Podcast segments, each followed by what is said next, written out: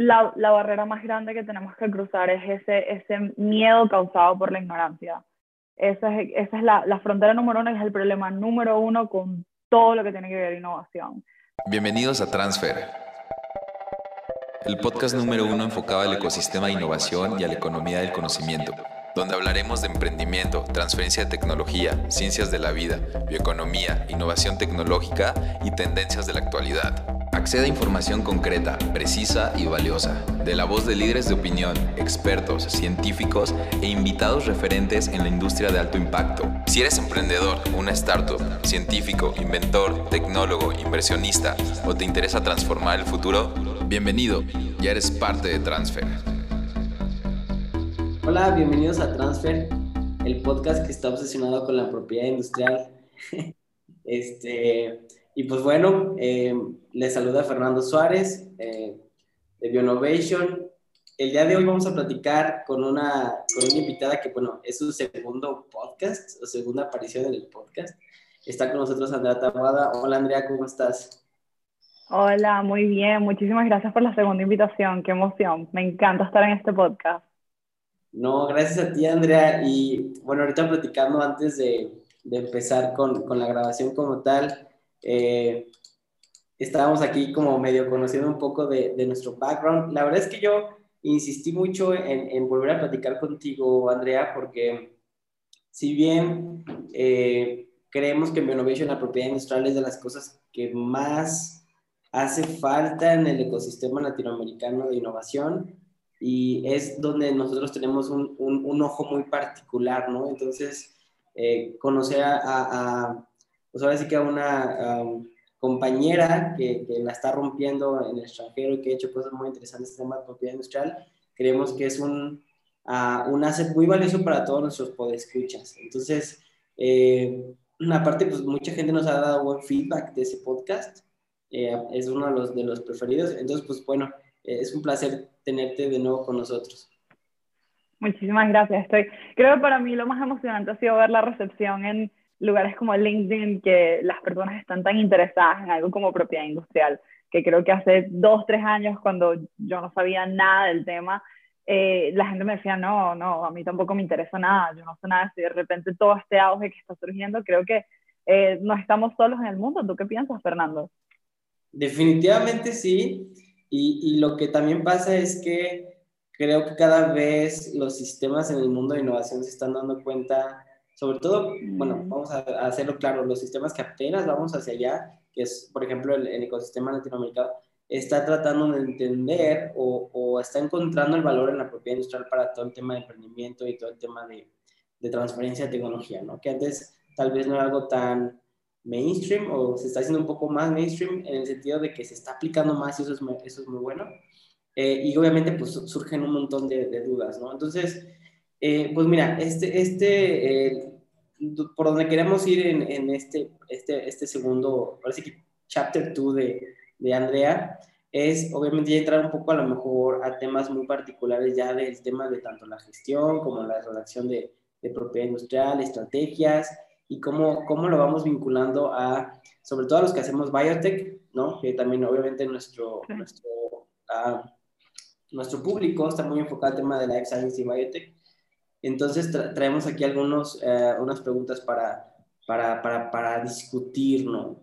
Eh, bueno, y empiezo, y empiezo por, la, por, la, por la primera, ¿no? Eh, digo, eh, sería bueno que fueran a escuchar el primer podcast, es una manera como de rebranding, no vayan a escuchar el primer podcast de, de Andrea, y, bueno, eh, por, por, eso va esta pregunta, ¿no? O sea, eh, Andrea, tú estás en, en, Alemania, ¿verdad? Ahorita eh, trabajando por allá. Y la pregunta sí, es... En Frankfurt.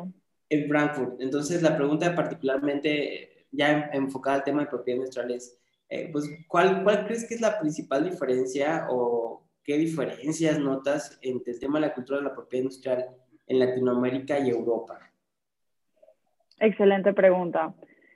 Creo que lo, lo, primero que impacta cuando estás en Europa es que existe la conversación de la importancia que existe de las patentes apenas un proyecto sale adelante, eh, apenas empezamos a hablar de una idea, apenas empezamos a hablar de un mercado, surge el, ok, ¿en qué momento patentamos? ¿En qué momento empezamos a, a escribir? ¿En qué momento empezamos a recolectar la data?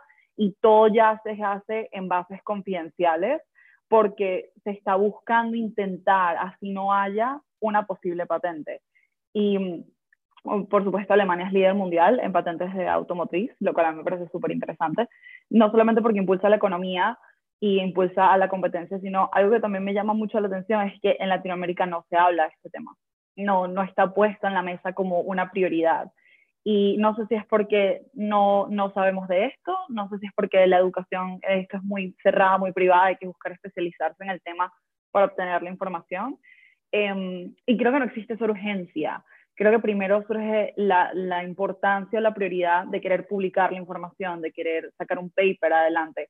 Y luego, después de eso, conseguir a lo mejor contactos o networking a quien venderle la idea, el producto, el servicio que está protegido y, y luego buscar una, una, patente. Entonces, como que yo creo que no se sabe, no se sabe cómo se puede utilizar, no se sabe cómo se puede aprovechar.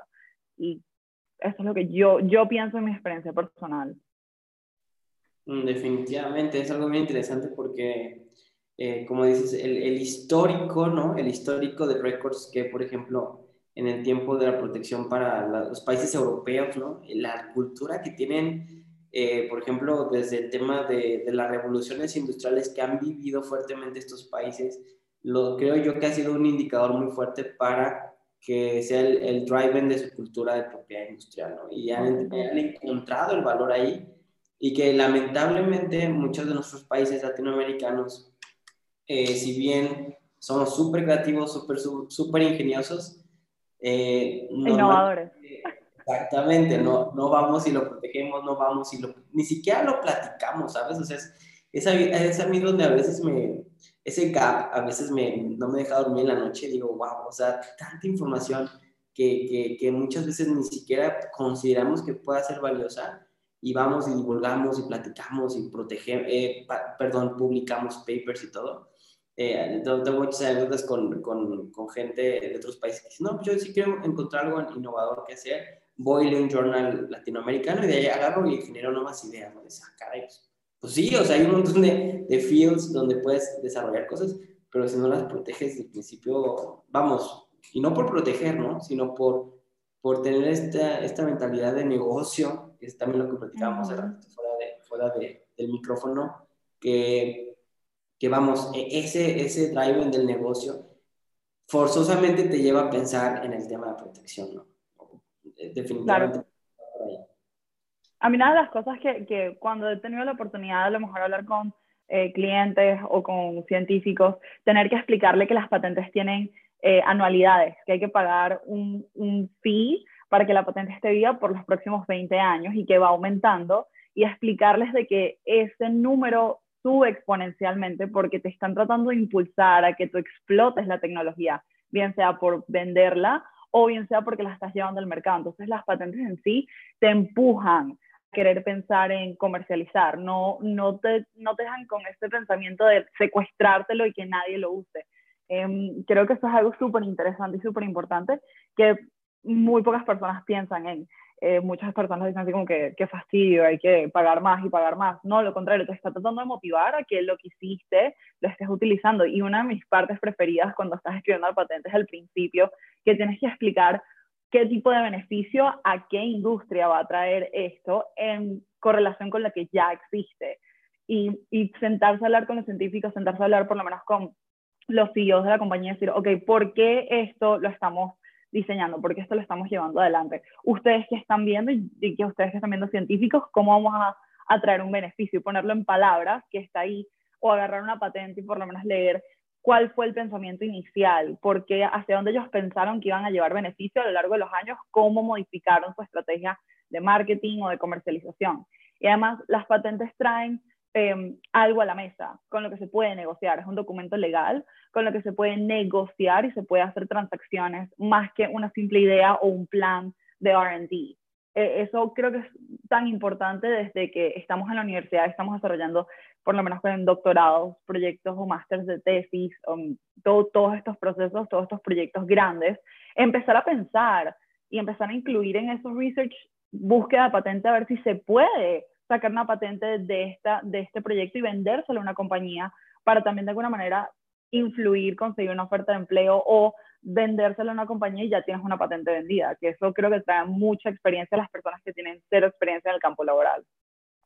Definitivamente, no solo, ver, no solo pensar en la patente como, como es un fastidio o un escudo, sino más bien como una llave. Yo a veces creo que las patentes son como llaves que te abren, te abren muchas puertas, como es el tema de empresarial, pero también te, son llaves para explorar nuevas ideas de innovación que, que definitivamente el, tema de la, de la, búsqueda del estado la técnica, las vigilancias, las inteligencias, uf, o sea, creo que son, nosotros en Innovation es lo que más tratamos de impulsar.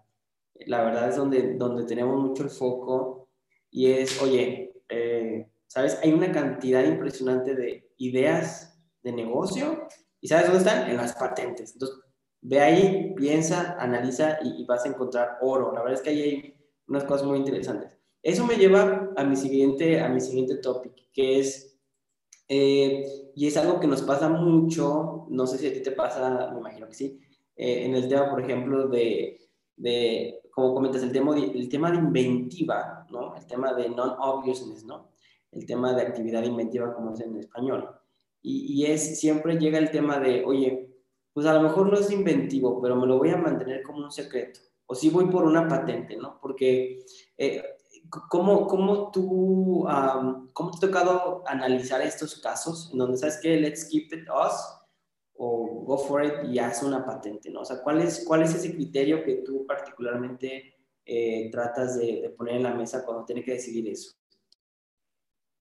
Creo que eh, la primera bifurcación, exacto, la pregunta es, ¿vamos por una patente o vamos con un trade secret? Y, vamos a ver qué ya tenemos. Lo, lo importante es saber qué puede hacer la compañía en términos de regulación, en términos de budget, de dinero, qué tanto podemos gastar y qué posibles eh, oportunidades de comercialización o de cooperación con otras compañías o manufacturadoras podemos hacer. Por ejemplo, hay la producción de flavonoides es muy conocida en Asia, pero no es conocida en Europa. ¿Por qué? es porque la tecnología aquí no está presente o es porque no existe la necesidad. Entonces, ¿para qué va a servir que yo cree una máquina o un microbio que sea capaz de crear flavonoides, pero no hay nadie al otro lado que me lo compre? ¿Para qué voy a gastar en una patente protegiendo una idea para llevárselo a alguien en Asia que a lo mejor ya conocen la tecnología? O a lo mejor me lo mantengo como un trade secret para poder dárselo a otro comercio, dárselo a otra manufacturadora. Creo que la pregunta aquí tiene que ver mucho en un pie adentro, qué podemos ya hacer nosotros, en qué podemos gastar nosotros, cómo entra esto dentro de nuestro budget, cómo podemos nosotros traer a la mesa data que muestre eficiencia o mejora, si podemos sobrepasar este problema de no es nuevo, te puedes sentar y puedes pensar otras maneras de lograrlo tienes la capacidad científica, tienes el personal para hacerlo, tienes el tiempo. Y el otro lado es qué demanda hay allá afuera, qué necesidades hay allá afuera. Y teniendo esta patente vamos a poder traer un plus a la mesa o solamente con un trade secret vamos a poder suplir y darle más a una compañía que necesita más y simplemente de una manera más eficiente. Creo que para mí esta es la manera de verlo. Depende de un poquito afuera, un poquito adentro y saber en qué podemos gastar ahí. Por supuesto, cada caso es independiente. Definitivamente, definitivamente. Y, digo, sale mucho, a nosotros nos pasa mucho, sale mucho en la mesa. Ahorita estamos trabajando mucho con, con la industria food tech, de tema de, de, pues ya sabes, ingredientes, formulaciones, y, y siempre es como el, el, o sea, que viene el primer huevo, la gallina, y siempre tratan de, y creo que, creo que ese análisis que, que haces es sumamente interesante, ¿no? O sea, ¿para qué quieres? O sea, ¿quieres tú tener la ventaja? Keep it yourself quieres ver la vinculación o sabes que puede ser algo que alguien ya pueda estar teniendo en la vida, pues es que sí hazlo, ¿no? Sí protege. Es, definitivamente está, está muy interesante esa visión. Ahora, otra pregunta un poco ya más clavada o más particular, clavada como decimos acá en México, pero más, este, más específica. Eh, ¿cómo, cómo, ¿Cómo haces tú el análisis de la calidad de las patentes? ¿no? Y eso me lleva a lo mejor a, a este tema eh, dos temas muy particulares que van de la mano, que, que le, le, llamo yo, el, le llamo yo, bueno, lo llamo yo, lo escuché alguna vez en algún webinar de la WIPO, que es el Asian Boom de IP, o sea, todo este, ya sabe, China y todo eso. Y estas entidades que son los patent trolls, ¿no? Eh, que vaya, que son un problema cuando estás tratando de encontrar información valiosa eh, en las búsquedas, en las vigilancias. ¿Tú cómo, cómo discerminas o cómo ves el tema de la cualidad de patentes? ¿Qué, ¿Qué, digamos, indicadores son los que observas? Y, por ejemplo, particularmente en Life Science, ¿cómo, cómo vuelves a decir, oye, pues esta sí es una, es una joya, hay que, hay que tenerla por aquí cerquita y hay que estarla analizando? Excelente pregunta. De hecho, estoy tratando de crear un workshop educativo alrededor de todas las estrategias que he aprendido de experiencia de otras personas. Eh, yo lo primero que hago es, yo recojo todo lo que encuentre, así sean patentes no valiosas, todo lo que encuentre. Y ahí empieza un proceso de filtro donde lo primero es saber cuánto le queda la patente de vida, porque si le quedan unos dos, tres años, le pregunto a mi equipo de RD cuánto tiempo nos va a tardar nosotros a salir al mercado y qué tanto esta patente, puede influenciar en el proceso que necesitamos utilizar. La segunda pregunta es, ¿qué tanto, em, qué países están protegidos y esos países nosotros esa, nos interesa entrar ahí, sí o no, dependiendo de, la respuesta. Eh, también la calidad de cómo está escrita. Hay data, hay gráficas, hay qué tipo de contenido hay aquí adentro, cómo están escritas los claims, todo lo que protege. Son 250 claims, es la primera ronda de la patente. También me fijo mucho en lo que dicen los examinadores, en los search reports. Trato de leer bien esto y entender, porque también de ahí se puede saber contra quién la están comparando. Si los search reports son muy negativos, sabes que la patente la, pusieron ahí de golpe para intentar proteger algo y esta gente puede o que no saber lo que está haciendo. También es importante saber la compañía. algo que yo paso mucho tiempo investigando eh, por detrás la compañía, el applicant, el owner de la patente, el dueño. Porque también uno puede saber si están en, funding round, si hicieron esta patente para conseguir otra, otros investors, qué tanto van a venderle estas patentes, cuál es la historia de sus patentes anteriores, han abandonado, por qué han quitado, por qué se han cambiado abogados, por ejemplo. Trato de hacer como se dice. Em, muchos de mis compañeros me dicen que es, trabajo de detective, es saber si, si esta persona le fue infiel a su esposa, y es lo divertido de buscar todo el caso porque todo está allá afuera, todos los documentos están legales. Y mientras más tengas, más de alguna manera tu instinto puede saber. Algo que también es una increíble herramienta es utilizar el patent valuation. Todo, saber todo esto del marketing, poder poner la patente en el costo que va a generarle, el budget que puede necesitar, el profit que puede generar, el marketing y de alguna manera hacer como una triangulación y saber cuánto vale esta patente versus cuánto le está costando a esta persona. Las patentes de CRISPR eh, ahorita están pasando por un proceso de, de, oposiciones muy fuerte, pero lo están pasando. Entonces, esta patente tiene un valor muy importante para los dueños. Entonces, sabemos que esta patente está escrita por personas que supieron hacer lo que están haciendo y las personas que la están tratando de poner, tenemos que entender qué está pasando aquí. Entonces, todo un workshop como de tres días. Está interesante, ojalá nos invites. este, ahí, ahí tenemos. Sí, es que la verdad, eh, digo, y es, algo bien interesante de hacer eh, cuando platicas con, a lo mejor con alguien que tú, es su segunda o tercera búsqueda de novelty, o, porque ya sabes, ¿no? Una cosa es el landscaping, otra cosa es el novelty, otra cosa es el FTO, otra cosa. Y, y para la gente luego es, ah, es que busco patentes. O sea, sí busqué patentes, de hecho busqué figuras de propiedad industrial y encontré esto, ¿no?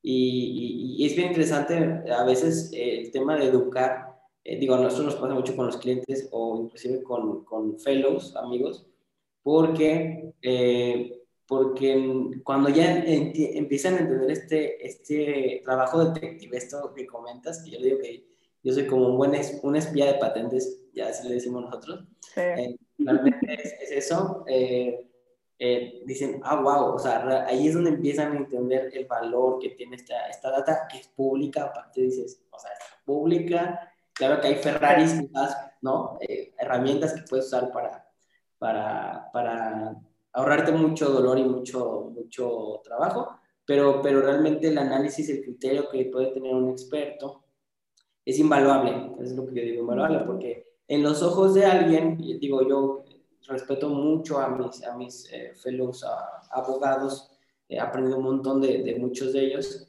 pero claro, dentro del gremio, dentro de esta fuerza, tienen que tener alguien técnico, ¿no? De otra manera, vamos, pues este, es, que está, es que está redactado en un lenguaje técnico, tiene un contexto técnico, pues lo tiene que leer un técnico, ¿no? Por, no, no solamente desde el punto de vista legal, que claro que es importante, pero creo que yo que en las diferentes fases de la gestión de, estos, de, estos, eh, de estas figuras, los roles van cambiando con las personas que vuelven a, se vuelven protagonistas y están de apoyo y luego cambian, ¿no? O sea, por ejemplo, en el drafting y en la búsqueda es un, es un, es un team back, ¿no? O sea, estamos los dos, está el, el, attorney, está el technician, eh, tratando de dar sentido a un estado de la técnica. Pero obviamente en el, en, el, en el, tema del litigio, por ejemplo, con el tema de CRISPR, eh, al contrario, ¿no? O sea, los abogados tratan de encontrar el más mínimo error, el leak que pudo haber, eh, se le fue un punto en una coma, no pagó los fees, ni modo, ¿sabes? Este,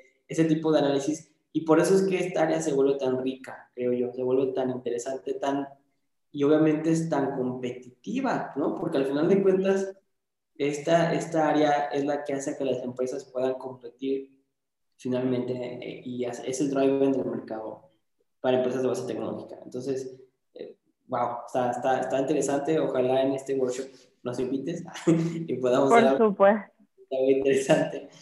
Eh, eh, bueno, de ahí me lleva a, a particularmente nuestro field, ¿no? Eh, es algo también interesante que me dicen, oye, pero entonces una patente, tú puedes hacer patentes químicas, farmacéuticas, tecnológicas, mecánicas, les digo, no, o sea, o sea, hay people, o sea, hay gente muy, muy, muy específica en eso eh, y que es bueno platicar con ellos, ¿no? Porque, eh, vamos, las, si bien las estructuras de las redacciones y el, y el proceso de otorgamiento y de oposición, vamos, son muy similares, otra vez, desde el punto de vista técnico, la expertise que se tiene que llevar, pues no es lo mismo hablar con un abogado o un technician de patentes del área mecánica que biotecnológica, ¿no? Entonces, aquí particularmente en esta pregunta es, y a lo mejor es muy general, obviamente tú dime qué opinas, pero ¿qué estrategias de PI? Estrategias me refiero a figuras, me refiero al timing, me refiero al análisis que haces,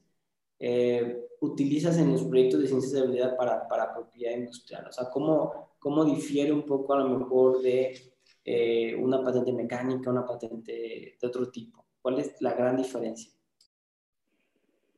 Bueno, primero que todo lo que protegen. la, más, la más simple de todas, ¿qué es lo que protegen? Eh, segundo, también depende, por ejemplo, con las patentes mecánicas que tengo muy poquita experiencia, eh, protegen más que todo cómo el mecanismo está armado. Si hay algunas piezas que son diseñadas específicas para cumplir una función dentro del mecanismo y cuál es el resultado final. ¿Lo hace más rápido? ¿Lo hace más limpio? etcétera, etcétera. Entonces es muy importante aquí, por ejemplo, el diseño y cómo la máquina o cómo el mecanismo interactúa y qué tipo de resultados producen. Por ejemplo, proteger una pega, un silicón, eh, tienes que demostrar cómo eh, secado, durabilidad, etcétera, para mostrar y proteger la eficacia, efectividad contra otros para conseguir innovation. En cambio, en biotech tienes ya un abanico de oportunidades porque puedes proteger a lo mejor el, el, organismo modificado, puedes proteger a lo mejor la secuencia artificial, tanto proteica como de ADN, puedes a lo mejor el uso específico de un compound para lograr algo, el compound, la, la estructura cristalizada, y depende muchísimo de ya el abanico gigante. Y lo interesante aquí es que, bueno, ya lo hemos visto por lo menos con la patente de la aspirina, que cuando te lo llevas a clinical trials puedes tener efectos diferentes que también puedes proteger. Entonces, eh, lo interesante es que el mecánico como que desde el principio hasta el final tienes más o menos claro hacia dónde vas. Por ejemplo, un motor para que un carro se mueva, no es como que el motor de repente va a hacer que el carro huele, pero de repente una bacteria que modificaste no solamente consume menos glucosa que lo necesario, sino que produce un, un, un segundo compound, un byproduct, que te das cuenta que tiene un potencial beneficioso a nivel médico. Entonces creo que cuando aquí hay un poquito más de, ¿cómo se dice?, incertidumbre cuando se entra a este campo y hay que tener los ojos bien abiertos y toda data, toda data es lo que siempre le digo a todos los científicos, ustedes no descarten nada, toda data puede ser valiosa aunque ustedes no la vean porque la estén trabajando. Y mm, eso es súper importante. Creo que lo que más he aprendido este último año es que todos los científicos tienen que agarrar cursos, tienen que buscar cursos en patentes, aunque sea para entender el lenguaje común y aunque sea para poder buscar este concepto de innovación y nuevo, porque a veces los científicos estamos un poquito atrapados en el protocolo. Y es muy importante a veces entender que cuando uno practica el protocolo en diferentes situaciones y uno obtiene pequeñas variantes, esas variantes pueden ser la primera llave a conseguir innovación que puede conseguir una patente. Wow, no, está, creo que está muy claro. Eh, y, es el reto, eh, insisto, es el reto todavía, no nada más. Digo, las patentes, creo yo, tienen tres, eh, yo le llamo tres como universos. Es el universo legal, el universo técnico, del lenguaje técnico, y viene esta, este análisis de, dentro del técnico, la especialidad, ¿no? que estamos hablando ahorita de la, de la biotecnología, por ejemplo. Y está el tema del lenguaje común, o sea, no es lo mismo, digo, seguramente te pasa un montón que encuentras una que al parecer es muy interesante para lo que estás buscando y solamente está en coreano y dices, oh Dios, las, los machine translation funcionan, a veces no funcionan muy bien y tienes que, si realmente vale la pena, ve y tradúcela con alguien que sepa, ¿no? Porque tienes que voltear a verla. Eh, a lo que voy es aquí, eh, creo que lo, de lo más valioso es eh, que la complejidad que la, asocia el tema de biotech a todo este tema lo hace sumamente interesante y lo hace muy rico para, para encontrar oportunidades de innovación en, nuestras latitudes. O sea, es, es, ahí donde yo creo que es donde, donde puede haber muchísimo, muchísima, muchísima oportunidad y debe de haber cada vez más oportunidad para, para acá. Y, es, me lleva de esta manera a la, a la, siguiente pregunta. Digo, tú que ya estás, ahora sí que ya estás viviendo el sueño de estar eh, trabajando, pues, pues vamos, en, en, en, Alemania, en una empresa pues, dedicada al tema de en fin. ¿Cuál crees que es el, el, el, o qué hace falta para incentivar y mejorar toda esta, pues sí, esta cultura de pay en Latinoamérica? creo que la, la, barrera más grande que tenemos que cruzar es ese, ese miedo causado por la ignorancia. Esa es, esa es la, la, frontera número uno y es el problema número uno con todo lo que tiene que ver innovación. Como por ejemplo, eh, tiene que ver hace miles de años con, con, el uso de la penicilina, que se tenía miedo a las vacunas, que se tenía miedo a esta nueva invención y hoy en día es la cosa más común del mundo. Y creo que hay que llevar educación a más temprano. Ya ni siquiera estamos hablando de universidad o máster, estamos hablando de antes, eh, cuando se le explican a, a los chicos, eh, a lo mejor adolescentes, mm, en venezolano se dice bachillerato, ya empezar a hablar de las patentes, empezar a hablar de problemas reales y situaciones reales y ver a ver cómo lo resuelven y qué se les ocurre. Creo que eso sería súper importante y súper interesante, más que todas las personas que están buscando desarrollarse en las ciencias, porque creo que uno también crece con esa mentalidad, esa magia de que uno va a ir al laboratorio y el día siguiente uno va a descubrir algo, y creo que empezar a inyectar un poquito de realidad en el asunto y mostrar de verdad, ya desde que son pequeños, empezar a incubar esas ideas de miren, todo esto está pasando aquí afuera, a ver qué tú puedes hacer para que cuando salgan de la universidad ya algo esté cocinado, no tengamos tan largos periodos de incubación. Yo, yo aprendí de patentes el último semestre de mi máster y, y eso fue, wow, esto existe, ¿quién lo iba a decir? Yo creí que las patentes era algo de fama americana, no. Cuando yo, yo me enteré de todo el mundo fue así como, wow, esto es increíble y todos los científicos tenemos que saber más de esto. Y creo que sí, creo que hay que llevárselo más jóvenes, entender, así como por ejemplo llevar debates de situaciones sociales a las personas que quieren ser abogados desde que son pequeños. Eh, ok, mira, esta situación, está este caso fingido como se hace en el Model United Nations, está esta situación pasando en las Naciones Unidas, tú representas a este país, ¿cómo lo resuelves? Y, y empezar a hablar, empezar a que las personas practiquen desde más jóvenes y me encantaría, según la universidad está escuchando esto, me encantaría que tuviéramos esta conversación, pasar aunque sea a activar esas neuronas de curiosidad. Y la realidad es que la gente dice, no, pero es que a la gente joven no le importa eso. Mentira, con toda la tecnología que hay, eh, ahorita en las noticias se está buscando y muchas personas que conozco están reposting de que las patentes de las vacunas ahorita de, para el coronavirus se abrieron y la gente me dice, pero no entiendo, solo sé que ya, ya no las pueden monopolizar. ¿Qué significa eso? Y es como que ok, ya va, necesitamos hablar más de esto. Sé que la noticia te impacta, pero tenemos que conseguir, vamos a explicarlo, yo te explico. Entonces, creo que es súper importante personas como nosotras que estamos tan motivadas, ya no apuntar tanto hacia los mayores, apuntar también hacia los jóvenes, de alguna manera como acto voluntario social para cambiar el mundo desde ya. Claro, eh, la semilla mientras más joven, creo que te le da tiempo de nutrirse y convertirse realmente en un agente de cambio. Totalmente de acuerdo. Total. Eh, nosotros conocemos ciertos programas piloto en Latinoamérica que han hecho ese tipo de cosas en patentes hay cosas muy interesantes. hay un, banco, no recuerdo el nombre, voy a, echar mentiras, pero que hacía un, un, un taller anual sobre eh, rediseño, básicamente en unas tres sesiones, hacían una búsqueda de la estrategia técnica, se ponían a diseñar alrededor de esas tecnologías y generaban una idea con, con, con no business, novelty y, y aplicación eh, industrial, ¿no? Entonces, era, era muy interesante, se dejó de hacer, se dejó de hacer. Se llama, se llama CAF, creo. Eh, sí, creo que está.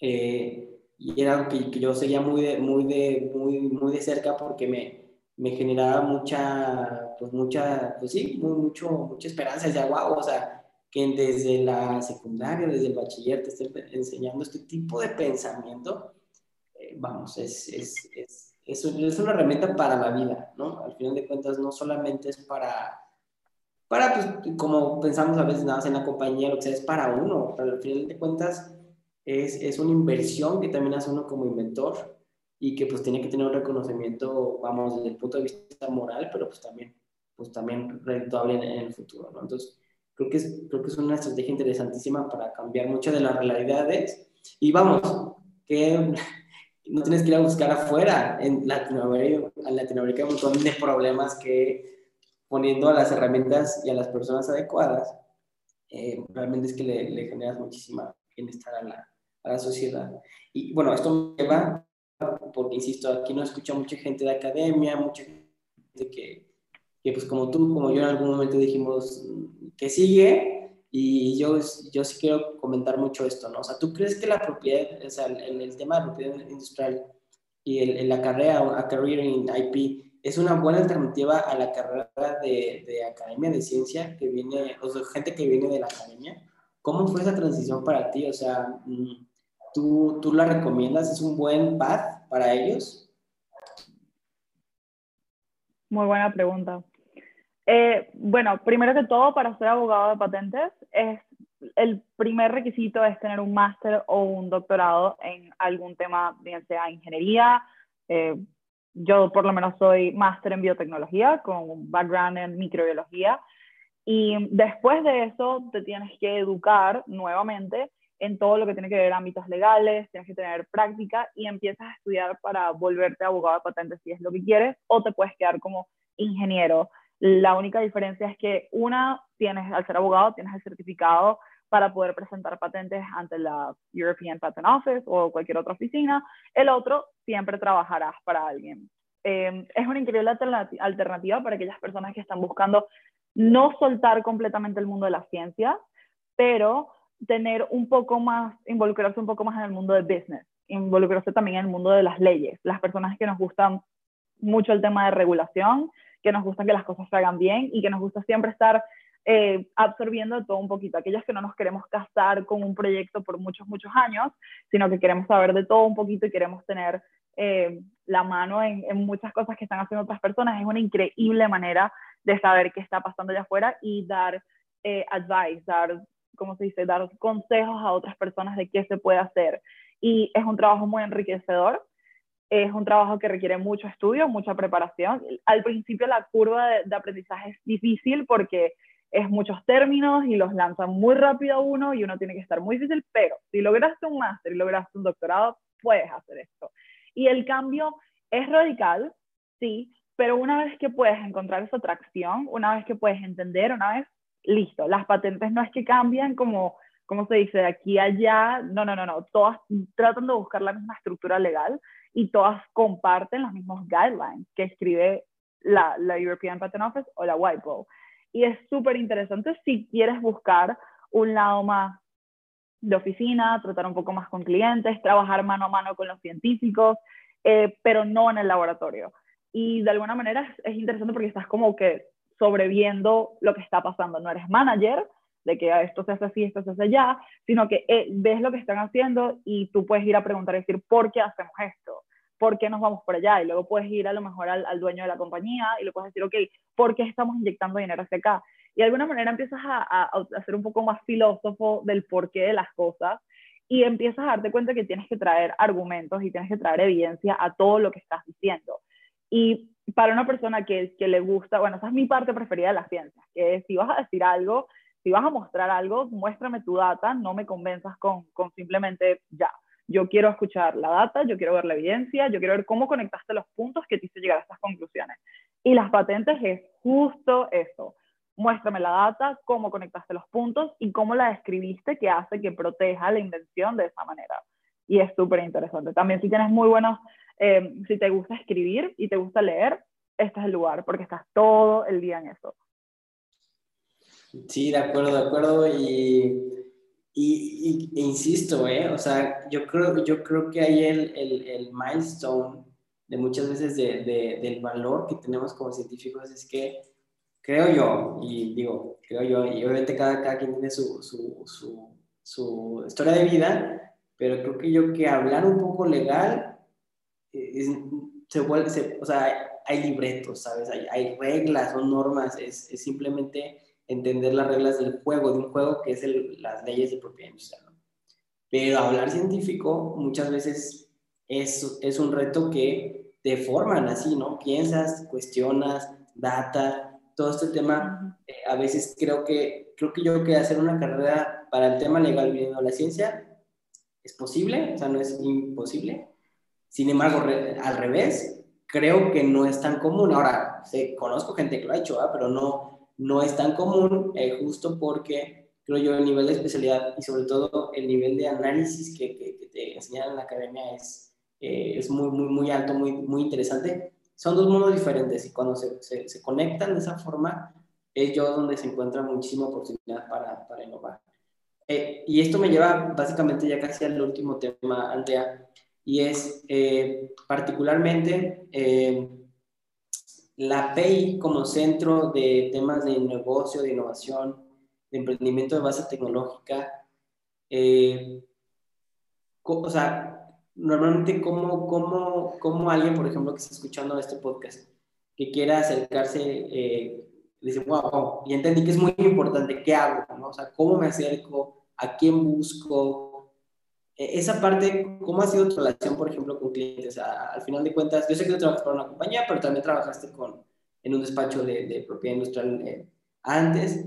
Eh, ¿Cuál es ese gap que tú ves? ¿no? Porque yo, yo he visto, o sea, muchas veces siento yo que las empresas o los emprendedores no se acercan simplemente por, por tema de miedo que comentabas, o la otra es porque piensan que es muy caro, o la otra es porque piensan que es para desarrollos sumamente difíciles, complicados, increíbles, ¿no? O sea, ¿cómo, cómo, cómo, cómo crees que, que realmente esa es la realidad o cómo, cómo la has visto tú? Sí, el tema de costos siempre sale adelante. Mucha gente diciendo, ay, no, no vine antes porque pensé que era más caro y ya revelaron la, la invención por Instagram y ya otras personas están utilizando y ahora te viene a buscar por algo que ahora cuesta más. Y, y creo que lo importante es buscar, es como todo, antes de hacer algo, antes de hacer algo, bien sea legal o ilegal, siempre preguntarle a un abogado. Eso fue la, la regla de tres que yo aprendí trabajando por un despacho de abogados. Sea lo que sea que vayas a hacer, levanta el teléfono y pregunta, y qué mejor preguntar a los expertos y decir, ok, mira, tengo esta idea, tengo este primer prototipo, esta es mi, lo que tengo pensado, y muy importante, porque esto fue algo que yo lo, lo que más aprendí, de tener ya listo un business plan, porque los abogados no van a solucionar eso, los abogados no van a dar contactos de marketing, ellos solo se van a encargar de innovación, patentes y todo lo que tiene que ver lo de licencias y, no esperar que los abogados resuelvan esto. Entonces, venir ya con una idea medio cocinada, más o menos, hasta ni siquiera tenemos que tener los fondos disponibles y sentarse con un abogado. Hay personas que hacen la primera consulta por nada, como hay personas que hacen la primera consulta por lo menos que uno pueda pensar y sentarse y preguntar, mostrar y decir, esto es lo que tengo. y saber de que con los abogados uno está completamente bajo confidencialidad. Hay un, un, agreement, hay un contrato de por medio que dice que los abogados no pueden repetir lo que escucharon, no pueden mostrar nada de lo que tú te mostraste, entonces estás completamente seguro. Y dentro de las compañías es importante, por ejemplo, tener rondas y rallies donde los, los empleados se puedan sentir de que pueden expresar sus invenciones, sus posibles ideas y desde el principio ya enganchar esos posibles potenciales y sentarse a desarrollar esa idea un poquito más, teniendo un abogado de patentes o un ingeniero de patentes de frente y decirle, ok, haz la búsqueda, vale la pena que invertamos aquí, vale la pena que desarrollamos esto o no. Y la persona puede ir a empezar a conectar y decir, ok, si lo hacemos de esta manera, tenemos un chance, pero si lo hacemos como esta persona lo está diciendo, no, es posible hacerlo de esta manera. Y el, el ingeniero, el científico puede decir, no, no es posible o si es posible, y ya la conversación está pasando. Ya esto está pasando, no esperar hasta último minuto, no esperar a tener el final del final. Por ejemplo, las grandes farmas desde el principio del año se sientan y dicen, ok, hacia dónde vamos a ir, hacia qué mercados vamos a ir, qué posibilidades tenemos, qué nos tranca, y en base a eso ya ellos están pensando sus patentes. En base a ahí ya ellos están pensando hacia dónde van a ir. Y luego a medida que se va desarrollando el producto y tienen las primeras bases de data, ya meten la patente. Y ya ellos tienen pensado los próximos 20 años porque claro, saben el juego, lo entienden, se extienden y básicamente todo el mundo de farma se basa en patentes. Definitivamente, definitivamente los dos mundos, ¿no? El, el intern en el IP es bien, bien padre porque en el día a día, como comentas, puedes hablar con la gente de ciencia, la gente que está desarrollando cosas y tienes una responsabilidad con el management y la agencia, ¿no? Porque al final de cuentas tú eres ese interlocutor entre, les digo yo, los monstruos y los, los jóvenes de negocio, la gente de negocio. los monstruos es la gente que está haciendo los desarrollos de monstruos y explicarle de qué trata, de qué va y cómo lo puedes mejorar. Y, y, y sobre todo es, digo, nosotros como Bionovation, aquí voy a meter un poco mi comercial, pero es justo lo que queremos ser, ¿no? O sea, queremos ser ese interlocutor, tanto para empresas como para emprendedores, para que no, no esperar, como dices, hasta el final, algo bien interesante también, yo creo que, que, salen de estas discusiones de protección es eh, no solo el proteger, sino, sino el inspirarse para generar nuevos desarrollos, ¿no? Porque eh, es, es, otro tema, el tema de los hilos de información. Claro que pasa en las universidades, es súper común.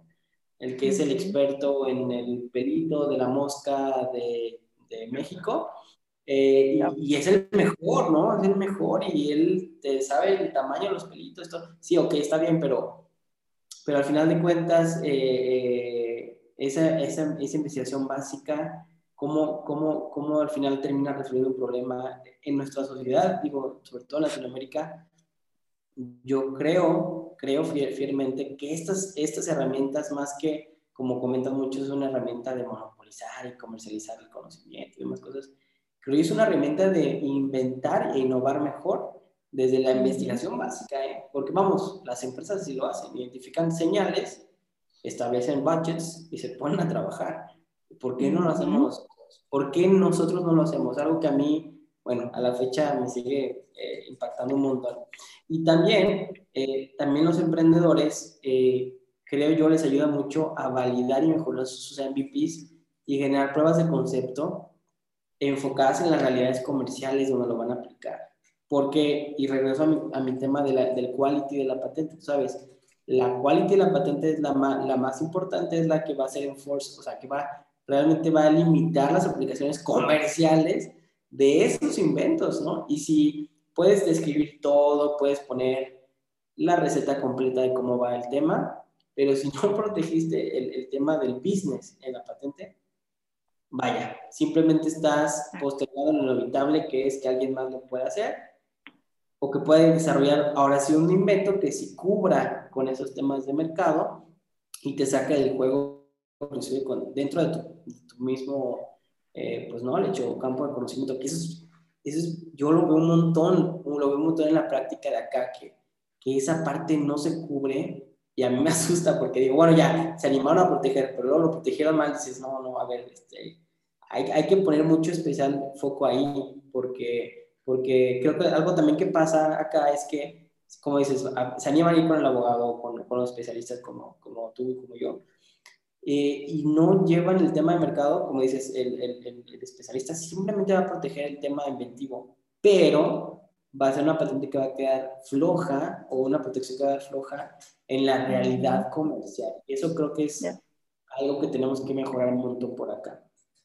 Sí, eh, para, para agregar lo que estás diciendo también, pensar de que no tiene que ser un problema mundial. A lo mejor resolver un problema local y tener una patente solo en el país que, que donde están las conexiones, donde tienes el network que sabes que va a funcionar, porque lo ves en el día a día, puede ser suficiente y puede funcionar. Eh, no, patentes no tenemos que pensar en, en, el mundo y en todo el capital que tenemos que gastar. Puede ser un problema local, que eso es lo que yo veo tanto en Latinoamérica. Latinoamérica por lo menos consume mucho de las soluciones extranjeras en vez de enfocarse en los problemas, mirar los recursos alrededor y de una manera inventiva, porque esa es nuestra palabra preferida en IP, de una manera inventiva darle la vuelta, solucionarlo, ponerlo a trabajar y empezar a repartir esa solución con sistemas que ya están implementados, no inventar el agua tibia.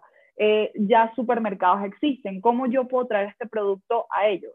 Eh, este tipo de personas, estas personas que manejan business, que manejan marketing, que manejan todo esto, se emocionan cuando ya ven el prototipo y se dan cuenta que el prototipo tiene un, apoyo legal por detrás. Se, se, emocionan cuando se dan cuenta porque demuestra de que tú ya hiciste tu research, tú ya gastaste en este producto, tú crees en este producto. Y empezar por ahí. Y si se va expandiendo, se puede expandir. Siempre se puede expandir la protección de una, de una patente, siempre se puede darle la vuelta. Y es muy interesante porque yo creo que también muchas personas se abruman con la idea de que es mucho, de que es, mucho que hacer, y no lo es y una de las cosas que más me gusta, que se llama, o sea, yo lo llamo inventiva a la reversa, es sentarse a ver qué está pasando allá afuera y qué dentro de estas patentes estas personas no vieron y tú sí. Y eso requiere un, nivel de ingenio interesante que yo creo que los latinoamericanos siempre hemos tenido. ¿Qué está pasando allá afuera? ¿Qué tipo de, de, de compounds están allá afuera? ¿Y cómo yo le puedo dar la vuelta? Y creo que eso es un recurso que se tiene que empezar a explotar un poquito más en Latinoamérica. Creo que tenemos que, que alejarnos un poquito más de esa idea de necesitamos de otros, necesitamos, no, compro de aquí, eh, importo, importo, importo y esto es listo. No, hay demasiado donde sacar, pero tenemos que enfocarnos en los problemas locales, porque de nada sirve, y esto lo he visto muchísimo, de nada sirve invertir en una patente, de nada sirve nada de esto, si no hay alguien que la compra, si no hay un customer del otro lado. Por ejemplo, inventar una, una mop, una fregona para pulir techo. No, nadie necesita eso. ¿Por qué? Porque no existe, porque nadie tiene esa necesidad. Y uno de los mejores consejos que, que recibí de uno de los últimos cursos que hice fue, métete dentro de la cultura, métete dentro de tu problema, métete donde está el problema, e insértate y vive donde está tu problema y lo vas a encontrar lo vas a poder definir. Por ejemplo, una, una compañía que hacía eh, refrigeradores, hacía equipos electrónicos, se fueron a las partes más pobres de India y empezaron a convivir con estas comunidades y se dieron cuenta, ok, estas personas no compran refrigeradores porque no hay electricidad, porque, y empezaron a notar todos los problemas, regresaron a la planta, diseñaron una nevera que es portátil y simplemente necesita eh, energía solar y resolvieron el problema y tienen el mercado completamente abastecido, tienen una patente y tienen todo, y listo, entraron en el mercado de manera exitosa. Entonces creo que como científicos no solamente buscar la cura al cáncer, sino buscar dentro de las curas al cáncer qué falta. ¿Será que el, el, medicamento no llega donde tiene que estar? ¿Será que las personas generan rechazo? ¿Será que los riñones tienen pro, problemas procesando esto? ¿Qué puedo hacer yo que pueda encajar dentro del sistema que ya existe. La idea es mejorar, mejorar, mejorar el sistema. Eso es todo, no reinventar la, la rueda, sino cómo hacer la rueda mejor, que se amortigue mejor, etcétera, etcétera, etcétera. Definitivamente, creo que es el tema de la disrupción, ¿no? Lo que estamos hablando es encontrar maneras diferentes de, de resolver un problema que la gente tenga y de una manera inventiva, con protección, con lo que tú quieras, eh, el tema de la, la, reingeniería de patentes es parte de la metodología que nosotros hacemos. O sea, realmente es algo que tenemos en nuestro DNA. Tenemos un sistema de gestión muy, muy interesante que es, uh, primero, intelligence, ¿no? Ver qué está pasando realmente, no solo en las patentes, sino en productos. Revisar si se puede licenciar algo, o sea, porque lo hemos intentado Lo que pasa es que muchas veces las empresas de, de otros lados son muy conscientes y obviamente no, no porque tú quieras ir a tocar la puerta te van a licenciar algo, te van a analizar, ¿no? Porque es un buen partner, ¿no? Y pues si no se puede, pues bueno. Y, y eventualmente lo que yo siempre digo es reingeniería, reingeniería, reingeniería, proteger. ¿Y qué tal si después tú les vas a vender a ellos? Que eso es lo que estamos tratando ahorita de, de realizar, por ejemplo, con un par de proyectos, dos proyectos en particular, estamos seguros que así va a ser pronto, eh, un proyecto de tres años, por ejemplo, ¿no? Entonces, es la manera de darle vuelta y, y entender que, que, el capital que está en, en, nuestros países, me refiero al capital intelectual, no solo el tema monetario, se aprovecha mejor con poquito dinero, inclusive con poquito capital, porque vamos, estamos, estamos acostumbrados a hacer mucho con poco, el tema de eficiencia, que eso es algo muy interesante, y si le pones todas esas herramientas y este knowledge de entender y encontrar sus gaps de conocimiento. Creo que es, es, the way to go en, en, nuestros países y, y, y, eventualmente, eventualmente seremos este, como, eh, como nuestros eh, competidores en otros lados, ¿no? Y resolver problemas locales. Creo que hay que empezar por ahí. Definitivamente creo que le diste el clavo. Eh, ¿Por qué? Porque tenemos muchos problemas. O sea, realmente el, el, platicábamos otra vez en un podcast con, con Enzo de, de Startupiable, que él decía, bueno, hay muchas, ¿por qué hay tantas fintechs en, en Latinoamérica, por ejemplo? Decía, ¿no? Bueno, es que en, en, Estados Unidos la gente se satura de fintechs para comprar la, el mandado, ¿no? El, el, sí, comprar diario la comida, por ejemplo, ¿no? Ah. Dice, bueno, pero en México el problema es que mucha gente no tiene acceso a crédito, ¿no? ¿No? Entonces, claro, ahí el tema fintech es muy interesante porque descentraliza el tema de bancos, le da, empodera a la gente que pueda tener acceso a crédito. Y pues hay mucha gente que está deseosa de ese servicio que ahorita no puede. Entonces una fintech era la manera ideal. Y así un montón, ¿no? no solo un wallet, sino una cantidad de infinidad de, de, soluciones. Por eso el tema de, eh, le llaman eh, el tech digital y, y, las aplicaciones que se pueden hacer son tan importantes aquí en Latinoamérica porque pues, hay tantas cosas que hacer que que vamos, hay mucha, mucho campo de juego. Pues muchas gracias, Andrea, eh, otra vez por, por, por tu tiempo. Eh, esperemos que no sea la última vez de, de, de que estés con nosotros en el podcast. Eh, por favor, si nos puedes recordar tus redes sociales, dónde te podemos buscar, para, para, seguir, ahora sí que seguir de, espionando lo que estás haciendo y por dónde vas. no sé si nos puedes compartir esa información para que te sigan. Sí, por supuesto. Muchísimas gracias a ustedes otra vez por la invitación. El, placer es todo mío de que me den la oportunidad de expresar lo que pienso y que podamos tener estas conversaciones tan enriquecedoras. Eh, de verdad que sí, muchísimas gracias. Y en las redes sociales me pueden encontrar por LinkedIn. Eh, es Andrea Taboada con B alta y con O.